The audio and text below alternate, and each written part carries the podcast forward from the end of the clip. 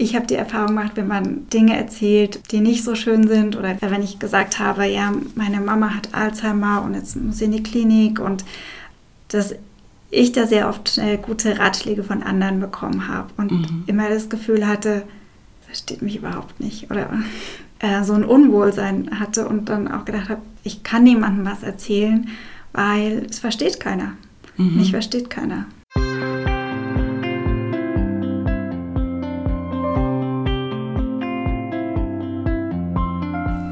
Herzlich willkommen zu einer neuen Folge von Leben, Lieben, Pflegen, der Podcast zur Demenz und Familie. Ich bin Peggy Elfmann, Journalistin und Bloggerin auf Alzheimer und Wir. Hallo und willkommen. Ich bin Anja Kehlin, Familiencoach und Mitgründerin von Desideria Care. Wir begleiten Angehörige von Menschen mit Demenz. Heute möchten wir über das Thema Einsamkeit sprechen. Einsamkeit ist was ganz anderes als alleine sein und wohl so ziemlich jeder Mensch kennt dieses Gefühl. Wir gehen der Frage nach, wie Einsamkeit entsteht und warum die Demenz oft auch Einsamkeit mit sich bringt. Und natürlich besprechen wir auch, wie es gelingen kann, aus der Einsamkeit zu kommen. Doch bevor wir anfangen, möchten wir noch Dankeschön sagen. Vielen Dank an den Verein Redler. Er unterstützt uns finanziell bei der Produktion dieser Folge. Ganz herzlichen Dank. Anja, erinnerst du dich an das Gefühl von Einsamkeit im Zusammenhang mit der Demenz deiner Mutter? Ja, also einmal meine ich, meine Mutter gesehen zu haben, dass sie sich zunehmend einsam in bestimmten Situationen gefühlt hat. Hat sie das auch so gesagt? Nee, es war eher ein Gefühl, mhm. was ich hatte. Und ich habe mich selber gerade am Anfang mit dem ganzen Thema allein gefühlt.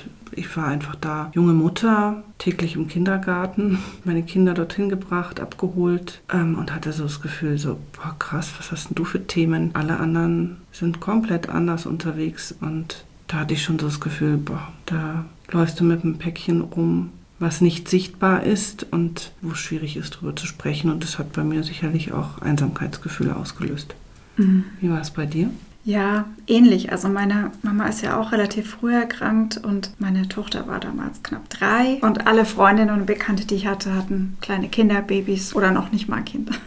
Und so waren irgendwie dann eigentlich auch die Themen. Und es hatte keiner irgendwie jemanden mit einer also eine Erkrankung oder jemand, den er pflegen muss. Und entsprechend alleine habe ich mich damit gefühlt. Ich kann mich an einen Moment erinnern, also relativ kurz nach der Diagnose, wo das in mir also sehr schwer lag und ich eigentlich auch gerne, da waren Freundinnen, die ich sehr gern mag und denen ich eigentlich das gerne erzählt hätte. Aber auf dieser Feier war irgendwie so eine Unbeschwertheit und so eine Lockerheit und ich habe gedacht, jetzt wenn ich jetzt damit rauskomme, also zum einen stelle ich mich damit bloß und mit meiner, mit meiner Trauer und meiner Traurigkeit und was mache ich denn dann auch mit der Feier?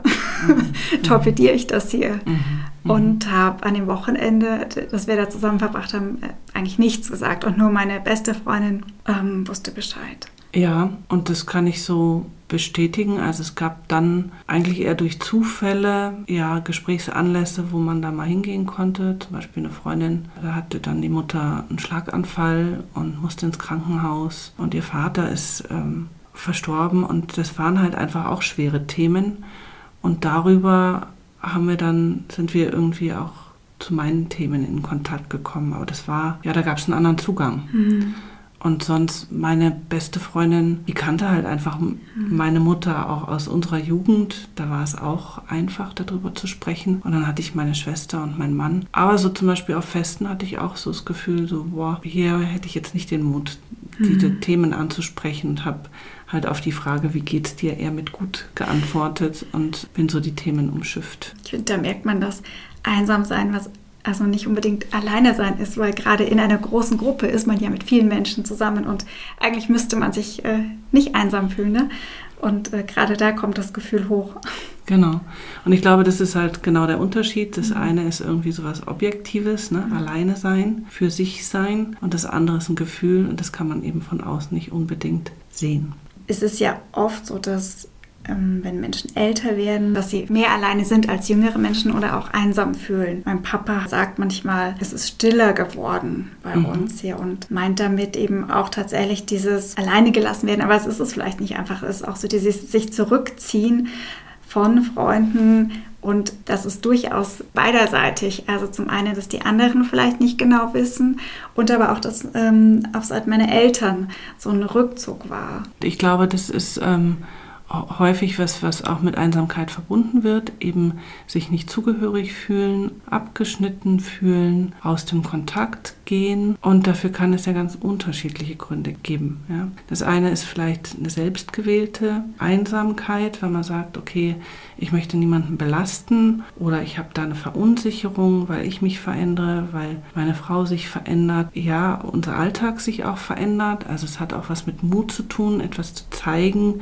und offen über etwas zu sprechen, was eigentlich die Zugehörigkeit zu einer Gruppe auch in Frage stellt. Und dann ist es natürlich aber auch die Reaktion der Umwelt auf so einen Rückzug und das kann sich natürlich gegenseitig bedingen. Ich habe die Erfahrung gemacht, wenn man Dinge erzählt, die nicht so schön sind oder wie es am, wenn ich gesagt habe, ja, meine Mama hat Alzheimer und jetzt muss sie in die Klinik und dass ich da sehr oft äh, gute Ratschläge von anderen bekommen habe und mhm. immer das Gefühl hatte, steht mich überhaupt nicht oder äh, so ein Unwohlsein hatte und dann auch gedacht habe, ich kann niemandem was erzählen, weil es versteht keiner. Mhm. Mich versteht keiner. Ja, und ich glaube, damit sprichst du was Wichtiges an, weil letzten Endes, und das ist wahrscheinlich eher die Botschaft für das Umfeld drumherum. Es geht gar nicht darum, dem anderen Ratschläge zu geben, weil die passen im Zweifel nicht oder verschärfen eher noch das Gefühl von nicht verstanden werden. Mhm. Ich glaube, man möchte auch gar keinen Ratschlag. Ja,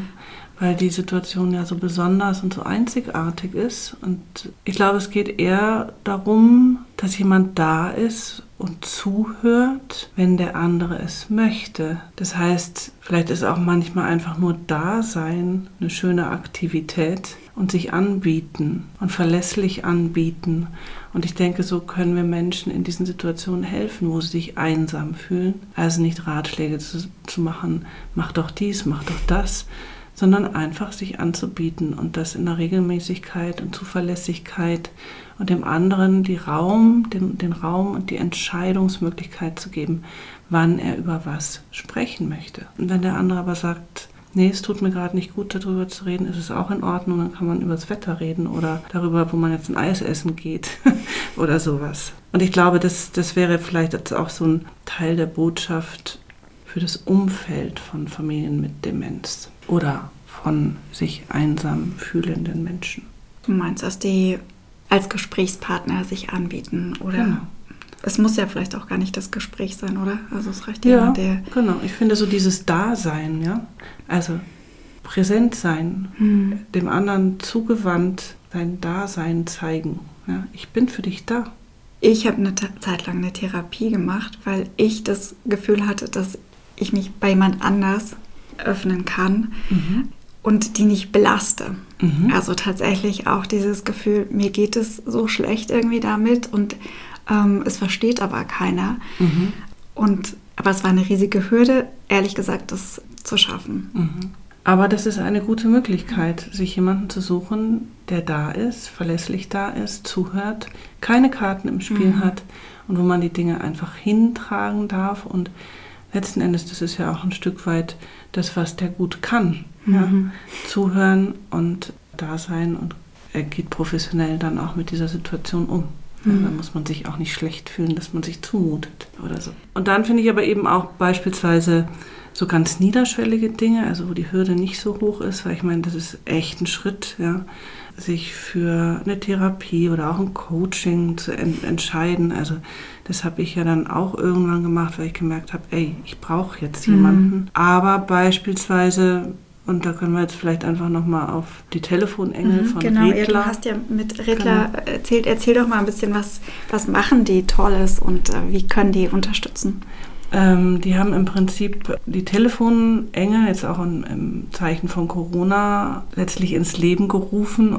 Und das ist eine Telefonnummer, wo man anrufen kann, wenn man das Gefühl hat, man hätte gerne eine Person, mit der man regelmäßig spricht und in Kontakt mhm. ist, um sich aus der Einsamkeit und bei Corona war es ja tatsächlich auch mhm. Isolation, ja. auch gerade von älteren Personen rauszuholen. Und das Schöne finde ich, dass man sich dort mit denen verbindet und dann kriegt man einen Paten, der sich anbietet. Also beispielsweise auch einmal die Woche anzurufen oder zu bestimmten Zeiten. Man kann sich auch treffen. Also wie das dann gestaltet wird, dieser Kontakt, das liegt also tatsächlich auch in den Händen dieser Partnerschaft mhm. oder dieser, dieses Patenverhältnisses.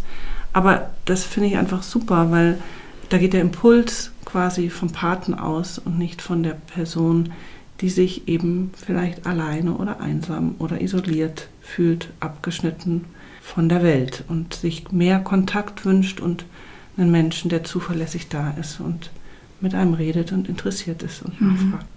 Also finde ich ein super Angebot. Die Kontaktdaten, die werden wir auch alle auf der Website hinterlegen. Ne? Also mhm. falls jemand da anrufen möchte oder angerufen werden möchte oder jemanden kennt, der vielleicht gerne mit jemandem sprechen möchte, dass ihr euch da auch hinwenden könnt. Jetzt ist es äh, ja so, dass wir eigentlich schon so ein bisschen beleuchtet haben, wie es uns ging, mhm. wann wir uns einsam oder vielleicht auch unverstanden gefühlt haben und woran das vielleicht auch lag, dass wir eben auch ja so ein bisschen aus der Norm gefallen sind mit, mit, mit unserer Situation, Pflegesituation. Was ich noch ganz spannend fände zu beleuchten, also auch in einer Partnerschaft. Ähm, also wir sind jetzt beides Töchter von Müttern, die an Alzheimer erkrankt sind. Ich finde es auch immer wieder nochmal erwähnenswert, dass man sich auch in einer Partnerschaft sehr allein fühlen mhm. kann. Und beispielsweise denke ich da durchaus auch an meinen Papa zurück, als die dann da bei uns unten in der Wohnung gewohnt haben. Also ich kann mich schon an Gespräche erinnern, wo mein Vater mir gesagt hat, ich kann noch viel versuchen für die Mama zu tun, aber ich fühle mich manchmal schon auch auf sehr verlorenem Posten. Mhm. Das geht meinem Papa ähnlich. Also einerseits erlebe ich eine große Nähe zwischen meinen Eltern. Die sind, die waren schon immer irgendwie eher so eine Einheit äh, und sind jetzt so, so eine Symbiose verschmolzen. Ähm, mein Papa ist äh, eigentlich den ganzen Tag für meine Mama da, wenn er sie und bringt sie halt zur Tagespflege, aber sonst ist er derjenige, der da ist und sich kümmert und macht das auch mit einer wahnsinnigen Liebe und humorvoll. Mhm. Mittlerweile, was ich jetzt nie gedacht hätte von meinem Papa, dass er so, so ein liebevoller Pfleger mal sein kann. Aber ich merke an anderer Stelle, dass ihm dieses Gespräch oder diese, na, diese zugewandte Ehefrau fehlt. fehlt. Mhm. Und das erlebe ich eben auch sehr häufig in den Coachings. Beispielsweise hat mal eine Frau zu mir gesagt, ich habe so das Gefühl, der hat sich einfach davon geschlichen. Mhm. Ja? Und ich habe meinen Gesprächspartner verloren und auch jemanden, der Verantwortung übernommen hat, wie wir das hier alles machen und gestalten. Und sie hat ganz viele Aufgaben übernommen und da hat sie wirklich auch gesagt, also man vereinsamt da, mhm. da sehr weil letztlich das Gegenüber sich sehr verändert und damit die Beziehung sich verändert und man sehr stark in die Verantwortung genommen wird. Also es ist eine Veränderung von einer Paar in eine Pflegebeziehung und das macht natürlich viel aus. Ja, ich denke jetzt gerade wieder an das Demenz mit zurück, wo ja auch irgendwie ein Pärchen erzählt hat, die ihre Partner jeweils gepflegt haben und in dieser sehr fortgeschrittenen Pflegesituation waren und eben auch einfach sehr einsam waren in dieser Situation. Und dafür sicher eine ganz unkonventionelle Lösung, wenn man so äh, sagen möchte, gefunden haben, ne? dass sie sich als Paar gefunden haben. Genau, und ich glaube, hier ist es einfach auch nochmal wichtig zu vergegenwärtigen, dass auch für diese Situation es gut ist, sich Menschen zu suchen, die vielleicht in einer ähnlichen Situation mhm. sind und die Verständnis haben, auch für diese Gefühle, mhm. die da auftauchen und in der Lage sind, sich da auch reinzudenken und reinzuversetzen. Also letztlich wie so ein Ritual vielleicht auch sich anbieten und sagen, geh mal ins Kino, ich rufe dich an. Also dass man da vielleicht auch nochmal auf Freunde zurückgreift oder auch auf Familienmitglieder oder eben auch auf Angehörigengruppen mhm. etc., wo man Menschen in ähnlichen Situationen trifft, die sich dann gegenseitig bestärken, Halt geben, äh, Verständnis entgegenbringen und sich vielleicht auch zu bestimmten Themen inspirieren können. Mhm. Ich glaube, also ich habe es ja eingangs äh, schon mal gesagt, dass ich irgendwie aus der Einsamkeit begegnet bin in der Beobachtung meiner Mutter. Ich glaube, das ist vielleicht bei dem Thema auch nochmal ganz spannend, inwiefern sich der Erkrankte einsam fühlt. Mhm. Ich weiß nicht, wie, wie ist das bei deiner Mama? Wenn ich meine Mama jetzt so beobachte und vergleiche mit vor, weiß nicht, acht Jahren, neun Jahren, dann denke ich, dass sie damals sicher auch einsam war. Also sie hat es nie gesagt, aber es gab viele Momente, wo sie sehr traurig war und geweint hat. Wir haben ja nicht drüber gesprochen. Jetzt denke ich manchmal, hm, keiner sich getraut, was zu sagen und sie vielleicht auch nicht. Mhm. Ähm, aber dass das schon auch so eine Einsamkeit war. Und jetzt, wo sie eigentlich, naja, irgendwie in einer anderen Welt oft ist, weil sie Augen zu hat oder einfach da sitzt und da ist, dass sie aber auf mich sehr oft einfach total zufrieden wirkt. Mhm. Also wo ich das Gefühl habe, ihr geht es gut. Ich werde ganz oft von Menschen gefragt, wie geht es denn deiner Mama und wie geht es ihrer Mutter? Und ich denke mir so, eigentlich geht es ihr gut. Mhm. Sie ist in sich zufrieden und ruht so in sich. Mhm. Und diese Einsamkeit oder diese negativen Gefühle, die, also das sind wir, also mein Papa, mein Bruder, die Familie, mhm. ich, wir tragen das irgendwie rum. Und bei ihr sind die verschwunden, glaube ich. Mhm. Jetzt habe ich aber auch den Eindruck, dass du aus deinen Erzählungen, also dass deine Mama natürlich auch irgendwie eingebettet ist in ein, ein System, wo die Beziehungsqualität sehr hoch ist. Also das heißt, sie kriegt Zuwendung, mhm. sie, sie erfährt Nähe, sie hat dieses Dasein ihres Umfeldes. Ja? Und insofern denke ich, sind das wirklich irgendwie so Faktoren, die dieses Gefühl von Einsamkeit nähren oder mhm. eben auch lindern. Ich glaube, bei den anderen, also so was du, du für dich erfährst, ja, das ist halt, und das, das kann ich gut nachvollziehen, ich glaube, dieses sich einsam fühlen mit bestimmten Themen oder Situationen, die auch vielleicht schwer zu besprechen sind, das ist dann eher das Thema der Angehörigen und vermischt sich wahrscheinlich auch mit einer Trauer und Abschied oder solchen Gefühlen. Kann ich mir vorstellen. Ja, es sind oft, also es sind ja auch Gedanken oder Gefühle, die man bezüglich Dingen hat, die man nicht unbedingt sagen kann. Also genau. dieses, ich bin, ich bin traurig, weil sie nicht mehr da ist und nicht mehr spricht, weil sie, naja, weil unsere Mutter-Tochter-Beziehung, die ist einfach weg irgendwie in diesem mhm. Sinne von, dass sie eine Mutter ist. Und dazu sagen, okay, ich fühle mich einsam, weil sie mich als Tochter verlassen hat, finde ich irgendwie schwierig zu sagen. Und dann denke ich auch mal, es ist doch eigentlich total ungerecht, dass ich sowas sage, weil sie hat es doch viel schwerer getroffen. Sie ist diejenige, die krank ist. Gleichzeitig fühle ich aber doch diese Einsamkeit und diese Trauer, dass das weg ist. Hm. Ich würde auch sagen, mir ging es da über weite Strecken ähnlich. So dieses Verlassensein und sich deswegen einsam zu fühlen. Und das wiegt halt schwer und das auch überhaupt zu besprechen und sich einzugestehen. Und das will man ja vielleicht eben auch nicht dem Papa sagen und vielleicht nicht dem Bruder sagen, weil es dem ähnlich geht. Und dann bestärkt man sich da gegenseitig eher in diesen Gefühlen und dann spricht man eventuell gar nicht drüber und dann ist man mit diesem Gefühl halt dann auch einsam. Und ich denke, da liegt halt eine Gefahr drinnen, weil Studien sagen beispielsweise auch, dass das Gefühl von Einsamkeit, also wenn es sich chronifiziert, auch ein Gesundheitsrisiko darstellt. Mhm. Da können halt echt auch ungünstige Sachen daraus entstehen. Und das wirkt sich auf beides aus. Ne? Also es ist zum einen ähm, auf die Psyche, dass es sowas wie Depressionen begünstigt. Mhm. Und aber auch körperliche Erkrankungen. Genau, oder eben auch so dysfunktionale Bewältigungsstrategien. Mhm. Und das hatten wir auch schon mal an anderen Stelle gesagt, dass dann eventuell halt der tröstende Griff zum Alkohol äh, oder der äh, Griff zur Schlaftablette eventuell aus diesem Gefühl heraus leichter oder schneller mhm. da ist. Ne? Aber auch Herz-Kreislauf-Erkrankungen ähm, und ähm, andere Krankheiten können daraus entstehen. Das heißt, das ist ein echtes Gesundheitsproblem. Eigentlich sollten die Ärzte dann auch genauer hinschauen bei pflegenden Angehörigen. mhm, mhm. Genau, und ich glaube, das ist halt die große Herausforderung, auch wieder für uns als mhm. Das zu sehen oder zumindest bewusst zu haben, dass es ein Teil ist, ja, Teil auch der alternden Gesellschaft, weil einfach Alter auch das Risiko der Vereinsamung bestärkt. Ja. Covid ist sicherlich so eine Geschichte, um das nochmal zu nennen. Und es ist halt ein sehr stilles Gefühl mhm. im Vergleich zu anderen Gefühlen, die man vielleicht auch leichter sieht und erkennt.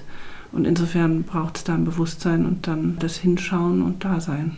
Ja, und was man so den Hörern, Hörerinnen mitgeben kann, dass man, wenn man das Gefühl hat, dass jemand einsam ist, auch einfach, ja, vielleicht hartnäckig im positiven Sinne bleibt. Mhm. Also sich anbietet oder hinschaut und begleitet und vielleicht auch nicht unbedingt die schweren Themen mhm. besprechen muss. Äh, es geht ja auch nicht immer darum, dass es dann tatsächlich Demenz das Thema sein muss, ähm, sondern einfach nur jemanden zu wissen, an den man sich wenden könnte.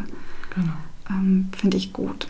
Und gleichzeitig in der Selbstwahrnehmung, wenn ich merke, solche Gefühle tauchen immer wieder auf und immer öfter, dass ich dann eben auch, also dass ich mir letztlich Hilfe hole oder eben auch dagegen steuere und, mhm. und sage, ich ähm, merke, dass ich da in was reinrutsche und mich vielleicht auch im Gespräch traue, darüber mal zu sprechen. Mhm.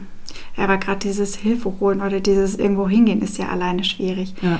Also ähm, ich war ja auch in der Angehörigen-Schulung und was ich da so schön fand, ist, dass da ähm, eine Mutter mit Tochter und ein Vater mit Tochter, wo jeweils die Partner oder Partnerin ähm, eine Demenz hatten, dass die irgendwie das zusammen gemacht haben, mhm. quasi eben auch auf diesem Weg begleitet wurden. Mhm. Und ich auch mit meinem Papa bei diversen Terminen und mhm. auch bei einer Beratung zusammen war und ich das schon gut fand. Mhm. Und er das auch gut fand, obwohl wir, also das irgendwie von früher so nie, nie gewesen wäre, dass ich ihn irgendwo hin begleite, aber mhm. äh, da als emotionale Unterstützung für uns beide eigentlich letztlich mhm. gut war. Gut. Ganz schön schweres Thema. Ja, und ein wichtiges Thema und gleichzeitig auch so ein bisschen tricky, weil es nicht so an der Oberfläche liegt. Mhm. Also es bedarf wirklich des Hinschauens und Hinspürens, ja, und der Ideen, was, welche Angebote helfen. Wir werden einige Angebote auf einem Worksheet zusammenfassen, damit ihr die euch ausdrucken könnt oder weitergeben könnt oder einfach für den Notfall parat habt. Genau. Dann hoffen wir, dass es euch gefallen hat oder wenn ihr jemanden kennt, dass ihr die Folge einfach auch weiterempfehlt. Und wir freuen uns schon aufs nächste Mal. Tschüss. Ciao. Das war Leben, Lieben, Pflegen, euer Podcast zum Thema Demenz und Familie. Wenn euch diese Folge gefallen hat, dann gebt uns gerne ein Like oder schreibt uns eine Bewertung auf iTunes. Wir freuen uns natürlich auch, wenn ihr unseren Podcast abonniert und gerne auch weiterempfehlt. Die Infos findet ihr in den Show Notes und auf unserer Webseite www.lebenliebenpflegen.de. Ja, wir hoffen, dass wir euch mit dieser Folge auch ein wenig helfen konnten in eurem Pflegealltag und wir freuen uns, wenn ihr bei der nächsten Folge wieder dabei seid. Eure Anja und Peggy von Leben, Lieben, Pflegen, der Podcast zu Demenz und Familie. Tschüss. Ciao.